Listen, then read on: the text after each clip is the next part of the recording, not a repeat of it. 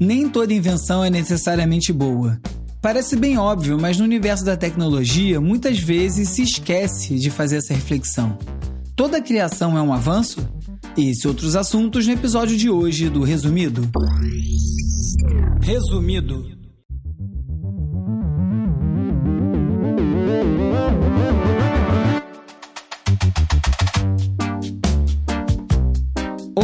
Eu sou o Bruno Natal. Hoje é dia 28 de outubro e no resumido número 84, os limites éticos das inteligências artificiais. Resso, o aplicativo de música da ByteDance. Semana de eleições e tensão para as redes sociais. Alguns achados grandiosos e surpreendentes pelo mundo e muito mais. Vamos nessa, resumido. Olá, resumista! Hora do seu podcast favorito, te fazendo companhia na hora de lavar louça, de arrumar a casa, de correr ou de ficar preso no trânsito? Alguém ouve no trânsito ainda? Se você gosta do resumido, recomende para seus amigos, siga na sua plataforma preferida e colabore com o programa para ele seguir existindo assinando o catarse.me resumido. Se você não sabia, o resumido está em primeiro lugar no Apple Podcasts. Já tem mais de um ano isso até. Então não deixe também de dar lá cinco estrelinhas e deixar uma resenha que ajuda muito a continuar em primeiro lugar. O link mais enviado por resumistas essa semana para ser comentado foi a notícia sobre um robô de deepfake que está rodando no Telegram e gera nudes falsos, pegando fotos de mulheres encontradas nas redes sociais e tirando a roupa delas digitalmente. Uma tecnologia que faz a Mona Lisa conversar com a Vênus de Botticelli ou Felipe Neto assumir o corpo da Carmen Miranda. É a deepfake. Fotos de mais de 100 mil mulheres foram manipuladas digitalmente para parecer que elas estavam nuas e ficaram circulando por aí. Vai saber onde foram parar essas fotos. Muitas talvez nem saibam que tenham sido alvo disso, já que o robô pode criar as imagens a partir de fotos compartilhadas em redes sociais. Deepfake, para quem não sabe, são fotos e vídeos alterados digitalmente utilizando inteligência artificial. A partir de uma imagem real, essa tecnologia permite, por exemplo, aplicar o rosto de uma pessoa num trecho de um vídeo pornô de uma forma bem realista. Em outubro do ano passado, até comentei aqui no resumido da época, um estudo chamado O Estado dos Deepfakes apontou que, apesar da grande e justificada preocupação com a desinformação e notícias falsas que o deepfake poderia gerar, ainda mais em anos eleitorais, 96% dos vídeos de deepfake são, na verdade, pornografia não consensual, que é quando a pessoa retratada não autorizou ali o seu uso real ou alterado digitalmente. E normalmente o alvo são celebridades. Um dos primeiros casos a ganhar notoriedade foi uma sex tape falsa da Scarlett Johansson, talvez você se lembre dessa história. Esse robô que está rodando no Telegram não é o primeiro do tipo e certamente também não vai ser o último. A novidade é que essa é a primeira vez, ou a vez que mais chamou atenção, de um uso massivo, feito dentro de um aplicativo social e com fotos de mulheres anônimas, não de famosas. A Rolling Stone publicou também uma matéria falando sobre a recente onda de deepfakes pornográficos de TikTokers famosos. A BBC falou com um dos administradores desse bot do Telegram e ele disse que eles monitoram o conteúdo antes de liberar as imagens, que não permitem pedofilia e que, como a qualidade das imagens não é perfeita, para ele, então tudo bem, não passa de entretenimento. Fala isso aí para uma das vítimas e vê se ela pensa assim. É dureza, viu? As aplicações da inteligência artificial são muito amplas e têm um potencial muito positivo. Por exemplo, cientistas da Salesforce, que é uma empresa dos Estados Unidos, desenvolveram um sistema para identificar e criar políticas tributárias mais justas, impostos, né? Através de uma simulação da economia em que eles conseguem criar milhões de cenários para encontrar a resposta ideal. Ou então tem também a Twin Earth, ou Terra Gêmea, que está sendo desenvolvida pela União Europeia para poder rodar experimentações, simulações, para poder prever os impactos do aquecimento global. E aí vai uma dica: precisamos abandonar os combustíveis fósseis e migrar para as energias limpas. E nem precisou de inteligência artificial para isso, basta você ouvir cientistas. O exército dos Estados Unidos está experimentando com óculos de realidade aumentada para cães militares para que eles possam receber instruções à distância e aí diminuindo o risco do instrutor em missões bem arriscadas, tipo farejar explosivo. Isso aí leva a pensar que a vida dos cachorros então não vale nada, mas isso é uma outra discussão para uma outra hora. O estado da Virgínia, nos Estados Unidos, baniu os deepfakes. E na Inglaterra, eles estão tentando atualizar as leis para lidar com questões como revenge porn, que é quando uma pessoa divulga imagens íntimas da outra, às vezes realizadas até consensualmente, como uma forma de vingança depois de um término, ou como eu prefiro chamar, coisa de babaca mesmo. Um grupo de indústrias de Singapura lançou um guia de referência de ética da inteligência artificial. É um documento chamado AI Ethics and Governance Body of Knowledge, abreviado para BOK, BOK, que foca justamente em priorizar o ser humano no desenvolvimento da tecnologia. É um debate bem importante que ainda está engatinhando em boa parte do mundo e no Brasil não vai ser diferente. As inovações locais já estão até se destacando. A startup baiana Colmeia Computação Afetiva criou uma inteligência artificial que identifica emoções através da expressão facial e estão concorrendo aí ao prêmio Red Bull Basement. Já a ganhadora de um prêmio de um milhão de dólares da primeira edição do Squirrel AI Award é categórica em dizer que nós ainda não estamos prontos para a inteligência artificial. E ela acha que utilizar a crise do coronavírus para apressar as coisas, por exemplo, né, para buscar soluções, é uma péssima ideia. Ainda mais num cenário de tanta inovação. A MIT falou de uma nova técnica de aprendizado de máquina que não precisa de muitos dados para aprender. Atualmente, a inteligência artificial aprende justamente a partir do cruzamento de muitos dados. Quanto mais dado, melhor. Então, isso aí é uma grande mudança.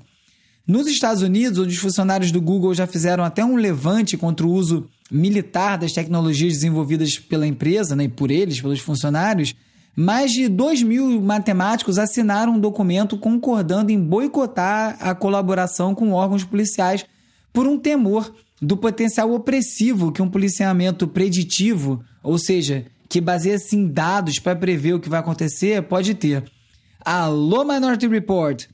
Philip K. Dick é um dos maiores escritores de ficção científica e parece que ele não errou uma previsão, né? Assustador. Não é à toa que já fizeram uma penca de filmes baseados nos livros dele e todo ano sai um novo. Blade Runner, Total Recall, Scanner Darkly e vários outros. Semana passada foi uma semana de grandes achados. E bota grande nisso. Navegando pelo Twitter, três notícias aparentemente assim, sem nenhuma relação, acabaram me chamando a atenção. Pesquisadores holandeses podem ter encontrado um novo órgão no corpo humano, uma glândula salivar, que fica escondida no meio do pescoço. Se o achado for confirmado, vai ser o primeiro órgão humano catalogado em 300 anos. Aí, uns dias depois, eu li que encontraram mais um desenho no parque onde ficam as linhas de Nazca, no Peru. E dessa vez é um gato gigantesco que só dá para ver direito mesmo numa vista aérea. Considerando aí que o propósito do parque existir são justamente essas famosas linhas de Nazca, que, que deu nessa turma para não ter visto isso antes? Um belo dia o camarada acordou e falou: Eu vou dar um check ali naquela montanha no fundo e eu já volto. É isso? Não é possível. E aí, para completar, me aparece a notícia que encontraram um bilhão de árvores no deserto do Saara. Não é uma floresta, as árvores estão espaçadas, cada uma num lugar, mas, porra, um bilhão de árvores, e só encontraram hoje. A única conclusão que eu consegui chegar é que talvez seja um sinal que a galera tá passando tempo demais com a cara enfiada na tela. Será? Aliás, falando em Twitter, eu sou o urbi, o RBE por lá. A gente pode se falar por lá também. Já tentaram hackear seu WhatsApp hoje? Parece que virou moda, né? Tá todo mundo recebendo mensagens esquisitas que acabam tomando conta da sua conta. O Ronaldo Lemos levantou que talvez o maior tempo online que a gente está ficando por conta da pandemia também levou ao aumento dos golpes, né? Quanto mais tempo online, mais chance tem de alguém aplicar um golpe. E ele deixou umas dicas básicas e bem importantes para evitar cair nos golpes, como ativar o segundo fator de autentificação nas suas contas, né, que é aquela senha extra, e também lembrar que a internet ainda é um faroeste. Então, parta sempre do princípio que não dá para ter certeza de que com quem você está falando realmente é com quem você está falando. Então, sempre desconfie dos pedidos pouco usuais, tipo um amigo pedindo dinheiro. Ou isso é normal? Também sei lá. O Twitter do Trump foi supostamente hackeado na semana passada um holandês teria chutado a senha e acertado já na quarta tentativa ao mandar um MAGA 2020 exclamação, MAGA de Make America Great Again 2020, o ano da eleição. Sério. Poucos dias depois, a Vice já levantou dúvidas sobre isso, é, se isso de fato aconteceu. Eles fizeram uma análise detalhada das capturas de tela que foram divulgadas pelo hacker e algumas coisas não batiam, coisa de data, é, número de caracteres, umas coisas que tava, parecia que ele tinha manipulado as imagens. Mas a notícia correu e traz a pergunta: dá tempo de checar isso tudo no meio do turbilhão que viraram as notícias? Porque se não dá, deveria. Na semana passada, teve o caso dos e-mails do filho do Joe Biden, o Hunter Biden, que foram vazados pelo New York Post. A história foi recebida já com dúvidas, a grande mídia acabou não repercutindo, mas o Twitter e o Facebook chegaram a tomar ações bem fortes nos posts compartilhando essas notícias. Eu falei mais sobre as implicações disso tudo no episódio passado do resumido, número 83, Quem modera os moderadores. O fato é que dias depois o New York Post declarou apoio ao Trump, o que torna a escolha de publicar esses e-mails sem assinatura de repórter na matéria um pouquinho mais sombria. Numa eleição tão polêmica, agora foi a vez do Google se manifestar anunciando que vai suspender temporariamente propagandas políticas logo após a votação ser encerrada nos Estados Unidos. O motivo é diminuir a possibilidade de qualquer uma das campanhas, a do Trump ou a do Biden, declararem vitória antes do tempo. O Facebook já tinha anunciado postura bem parecida. O Twitter, inclusive, já havia banido anúncio político definitivamente desde o ano passado. Até o TikTok, que ainda está fora do foco quando o assunto é desinformação ligada à política, está explicando melhor as suas regras de moderação e exclusão de vídeos para evitar confusão nessa semana tão delicada. A Wired foi além e defendeu que todas as redes sociais deveriam sair do ar na semana da eleição para evitar a desinformação. É uma proposta bem radical, porque, por um lado, o problema é grave, é urgente, ainda não tem uma solução, mas, por outro, parece aquela anedota do cara que estava com dor de cabeça e arrancou a cabeça. O que, que você acha disso? Eu vou pedir para Vitória Oliveira e para Bruna Canalini postarem uma enquete lá no Instagram, resumido.podcast, essa semana ainda, para saber a sua opinião. Aliás, eu me rendi e comecei a dar um gás no TikTok. Um dos vídeos tomou um rumo aí e pegou quase 50 mil visualizações em 24 horas, sendo que eu tinha só 3 seguidores quando eu postei. O negócio tá voando por lá mesmo, então é só procurar por resumido.podcast no TikTok também. Saudações a Hitler, celebrações ao Holocausto, exaltações às aspas raça ariana, fecha aspas, racismo e homofobia explícitos todo esse lixo, todo esse chorume moral aí só pode sobreviver nas profundezas da internet, como você deve imaginar. Mas não, estava tudo bem ativo e ecoando em alto e bom som nas principais plataformas de streaming como Spotify, Deezer, Apple Music e YouTube Music, como denunciou uma reportagem da BBC. Eram canções, playlists com discursos de ódio que estavam misturadas em meio ao imenso arquivo musical dessas empresas. Né? Só o Spotify possui 65 milhões de músicas e mais de um milhão de podcasts inclusive o resumido. A maior parte desse material vem de grupos supremacistas. Eles maquiavam alguns nomes de música para dificultar a identificação, mas mesmo assim, as letras continuavam as mesmas. E como sempre, os algoritmos ajudavam a multiplicar o alcance do material com essa prática de reproduzir coisas parecidas de forma automática.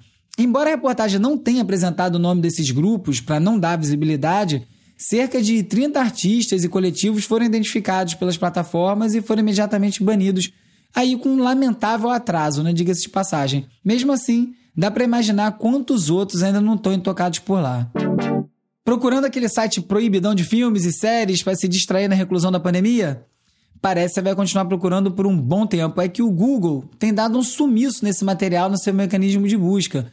Mesmo se a procura for pelo nome específico do site de torrent, o resultado vai mostrar a página Wikipedia ou alguma notícia com esse mesmo nome. Quem notou isso foi o site de notícias sobre torrent, o Torrent Freak. Na verdade, é uma prática que nem é nova, já está acontecendo há muito tempo, desde que os torrents começaram a ser processados por violação de direito autoral e começaram a ser fechados. Mas mesmo assim, o Google resistia em eliminar totalmente esses locais, esses sites da sua busca, porque acreditava que isso também podia resultar sem querer em censura de material legal, que é esse grande risco dessas censuras automáticas. O que era feito era uma aplicação de filtro que acabava dificultando a pessoa achar esses sites, mas parece que agora mudou tudo. O problema é que muitas vezes esconder ou sumir com o verdadeiro endereço e mostrar um outro, um genérico, digamos assim, pode não ser uma boa ideia. Isso aconteceu outro dia com a BBC, de novo aí a BBC, durante uma reportagem sobre o aumento da procura por torrents na pandemia. Quando eles citaram Pirate Bay, a BBC mostrou um endereço errado na busca do Google e esse endereço era, na verdade, malware, né? Que é um, um, um arquivo, tipo um vírus que pode causar danos à sua máquina. É uma clássica casca de banana que fez a BBC, sem querer, escorregar e cair, levando o público junto.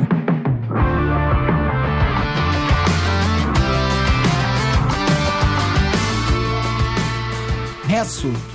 Se você não conhece esse nome, é melhor você se preparar, porque o seu filho, o seu sobrinho, o filho do seu amigo vai vir buzinar isso no seu ouvido já já. Resso é o aplicativo de streaming de música criado pela ByteDance, que é a mesma empresa chinesa que faz o TikTok. Ele segue os moldes das outras plataformas de streaming, tem um catálogo enorme de música licenciado com as grandes gravadoras, mas a diferença está nos detalhes. O resto é descrito como um aplicativo social para uma nova geração. O resto então privilegia o compartilhamento de letras e comentários sobre as músicas até mais do que a simples audição da música. Isso me faz pensar sobre o que eu falei no artigo que eu publiquei na revista Tab do UOL sobre o impacto da estratégia de podcasts exclusivos das plataformas e que impacto pode ter na cena. No texto eu citei o Jay Lanier, sobre que é o autor do 10 argumentos para você deletar suas redes sociais agora, e ele lá no livro fala, dá uma dica furada sobre como destruir os podcasts.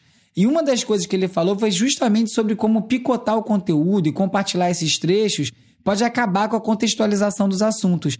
E o resto não tem podcasts ainda, né? Mas se as ferramentas seguirem o mesmo caminho do TikTok, onde tudo é fragmentado, pode ser que aconteça algo exatamente assim por lá. Isso aí porque o resto foi feito para um público mais novo, assim como o TikTok. Só que diferente do TikTok, o resto é pago. Foi lançado em março na Índia, onde o número de usuários da chamada geração Z é gigante, e o TikTok, por exemplo, tem 200 milhões de usuários lá na Índia. E depois dele ter sido lançado na Indonésia, ele acaba de ser lançado aqui no Brasil. Ou seja, a estratégia é claramente chegando primeiro pelos mercados emergentes. Oh my goodness. Thank you all so much for joining my first ever Twitch stream. Um dos jogos mais populares do momento, o Among Us, que eu comentei no episódio passado, ganhou duas participantes estelares na semana passada nos Estados Unidos. A congressista Alexandria Ocasio-Cortez, AOC, estreou a conta dela no Twitch com uma sessão ao vivo do jogo e teve como convidado outra congressista, Ilhan Omar. Juntas elas conseguiram aí uma das maiores audiências da plataforma. Foram 439 mil pessoas assistindo a transmissão, que durou cerca de 3 horas. E aí, durante o jogo, as duas deputadas democratas, que são constantemente alvos das grosserias do ainda presidente Trump, não falaram de política, elas só jogaram, que parece ter sido um grande acerto da assessoria delas ou delas próprias. Foi um engajamento bem natural, orgânico, sem necessidade de palanque ou discurso. Por aqui, o candidato do PSOL à Prefeitura de São Paulo, Guilherme Boulos, que está dando show aí nas plataformas, eu falei disso no episódio passado, também participou de uma sessão do jogo convidado por um grupo aí de eleitores. Acompanhado pelas duas filhas, o Boulos conseguiu uma audiência de 125 mil pessoas no YouTube. Menor do que as deputadas americanas, mas o equivalente a um estádio de futebol lotado com muita gente lá de fora. O jogo da política parece estar mudando, se me permitem um trocadilho. Como acontece toda semana, vários links que estavam separados acabam ficando de fora, nem eu nem o Calbook conseguimos encaixar no roteiro. Então eu reúno todos eles lá no resumido.cc, que é o site do Resumido, na seção leitura extra, no post desse episódio. Tem lá uma entrevista com a ex-jogadora de vôlei Isabel, falando sobre o julgamento da filha dela, a Carol, que recebeu uma advertência da Confederação Brasileira de Vôlei por ter gritado Fora Bolsonaro! numa entrevista oficial pós-jogo. Enquanto aí a dupla masculina que mandou um 17 às vésperas da eleição ficou de buenas. Fazendo uma dobradinha desse assunto, tem um ótimo perfil do New York Times do jogador de futebol alemão Ozil, que está enfrentando uma geladeira lá no clube dele, o Arsenal, depois de ele ter desagradado o governo chinês ao twittar uma crítica ao tratamento dado à minoria muçulmana uigur. Tem também uma matéria do Clarim falando dos motivos para invejar o Uruguai e outra da CNN falando sobre o plebiscito chileno que engavetou a Constituição elaborada durante a ditadura do Pinochet. É uma grande vitória, mas caraca, como demorou, né? Eu nem sabia que a, a Constituição deles ainda era da ditadura. Para fechar, tem matéria sobre o IPO da blogueira italiana Chiara Ferragni, tem os movimentos da Impossible Foods para criar um leite à base de plantas e uma outra sobre a Melibio, que está desenvolvendo um substituto para o mel também à base de plantas e um guia da Wired sobre como diminuir seus traços online, com umas dicas como limitar o tempo que seus tweets ficam públicos, por exemplo. Só conferir resumido.cc. Hora de relaxar com as dicas de ver, ler e ouvir. 14 years ago, I released movie film which brought great shame to Kazakhstan. Mais um filme do Borat chegou para revelar o lado mais ridículo e nauseante dos Estados Unidos. O comediante inglês Sacha Baron Cohen está novamente na pele do repórter Borat Sagidiev do Cazaquistão, mesmo personagem da estreia em 2006, obviamente que você lembra. Fita de Cinema Seguinte, que é o nome do filme, mergulha novamente nas entranhas dos Estados Unidos, dessa vez sob o comando do Donald Trump. O filme estreou na Amazon Prime e colocou o ex-prefeito de Nova York, advogado do Trump, o Rudy Giuliani, realmente em maus lençóis. É que ele foi entrevistado pela filha do Borat no filme, vivida pela atriz Maria Bakalova, é, que está no papel de uma repórter conservadora, e o Giuliani aceita tomar um drink com ela no hotel, pensando que estava ganhando um tremendo do mole. E aí, uma hora lá, coloca as mãos nas costas da repórter, depois deita na cama e bizonhamente começa a tocar suas partes íntimas enquanto ele tira o microfone de lapela. E aí, nesse momento, o Borat entra de surpresa e grita pro Giuliani que a garota tem 15 anos e é velha demais para ele. No Twitter, depois que esse caso ganhou muita repercussão, o Giuliani negou que tivesse qualquer intenção sexual com a repórter. Ele garantiu que estava lá apenas tirando o microfone, deitado na cama, num quarto de hotel, acompanhado por uma mulher que ele mal conhecia. Tá bom. Ele é o pai do Flávio, do Carlos e do Eduardo. Confesso que estava me dando uma preguiça danada de ouvir o podcast Retrato Narrado sobre o Bolsonaro, porque, né? Haja saco. Mas olha, é imperdível, viu? Dá para entender de onde veio esse coice aí que nos atingiu. Com trocadilho, por favor. O episódio 4, que se chama A Construção do Mito, é uma baita de uma reportagem sobre o cruzamento entre internet e política no Brasil, falando aí da ascensão das redes sociais e como se transformou num campo de disputa política e de mais um tanto de assuntos que eu falo por aqui. Quase não se fala de Bolsonaro nesse episódio, mas eu recomendo ouvir a série toda, que é apresentada pela Carol Pires e produzida pela Rádio Novelo, da grande Paula Scarpim, que já participou aqui do Resumido. É bem curta, tem só seis episódios, essa semana sai o quinto. Eu tô curioso, é bem curioso para saber quem vai ser o próximo personagem já também.